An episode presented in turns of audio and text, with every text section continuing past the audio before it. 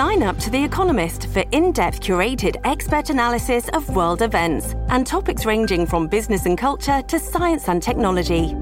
You'll get the weekly digital edition, online only articles, curated newsletters on politics, the markets, science, culture, and China, and full access to The Economist Podcast Plus. The Economist is independent journalism for independent thinking. Go to economist.com and get your first month free.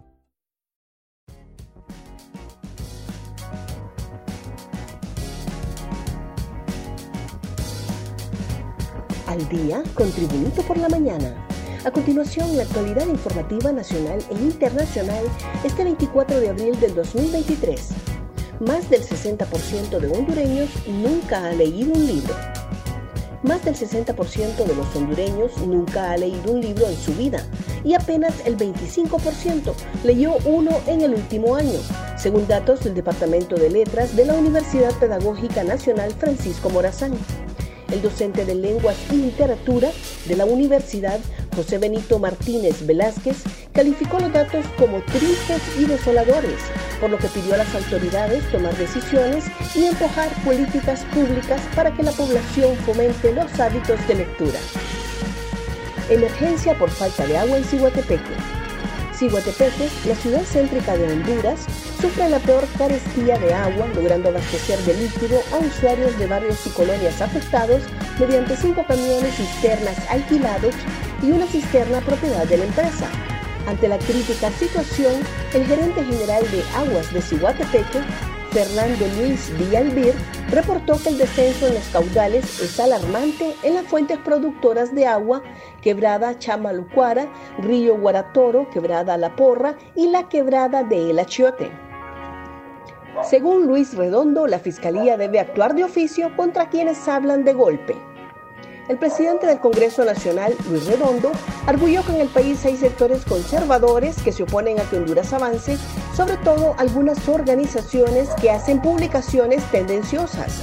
La Fiscalía ya puede tomar nota y las acciones de oficio que corresponde porque hay cosas que no se deben de hacer y por tanto se debe poner orden en algunas aseveraciones que son tendenciosas y que solo demuestran qué personas representan un peligro para el país, declaró Redondo. Un repaso al mundo con las noticias internacionales y Tribunito por la mañana. China aconseja a Guatemala que desarrolle relaciones con Pekín. China aconsejó hoy a Guatemala que desarrolle relaciones con Pekín porque encaja con sus intereses fundamentales, en un día en el que el presidente del país centroamericano, Alejandro Yamatei, llegó a Taiwán para una visita oficial de cuatro días.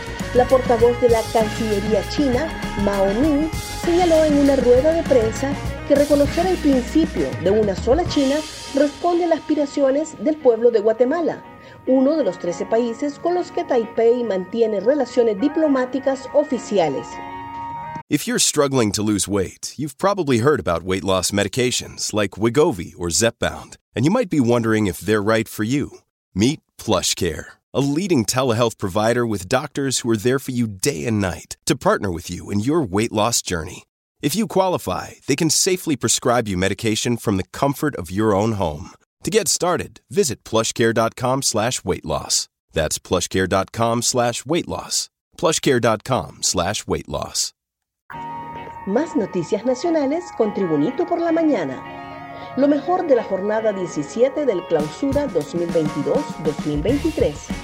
La jornada 17, penúltima de las vueltas regulares del Clausura 2022-2023, fue muy productiva en goles, ya que se anotaron 16 en 5 partidos, es decir, 3.2 por juego. En el Clausura 2022-2023 se han anotado 224 goles en 85 partidos, lo que nos da una media de 2.64 por juego. Profesionales y obreros calificados son los nuevos migrantes de Honduras. Al menos el 52% de los hondureños que migran rumbo hacia Estados Unidos son profesionales y mano de obra calificada que huye del país por diversos factores, principalmente por falta de empleo y la violencia, señalan informes de derechos humanos. La defensora de los derechos de los migrantes, Itzmania Platero, declaró que en Honduras la migración seguirá aumentando debido a la situación de inseguridad continua y por la falta de oportunidades. Especialistas no descartan más casos de lepra en Honduras una de las enfermedades más antiguas, sigue presente en Honduras y en los últimos días el coordinador del Programa Nacional de Lepra de la Secretaría de Salud, Medardo Rodríguez, confirmó varios casos en el departamento de Choluteca y no descartó que en otras zonas del país también haya contagios. En la actualidad se confirman 13 casos de lepra en la zona sur del país. El programa se retomó hace nueve meses y se han hecho los expedientes. Primero se registraron dos casos y luego se rastreó otros contagios. Gracias por tu atención.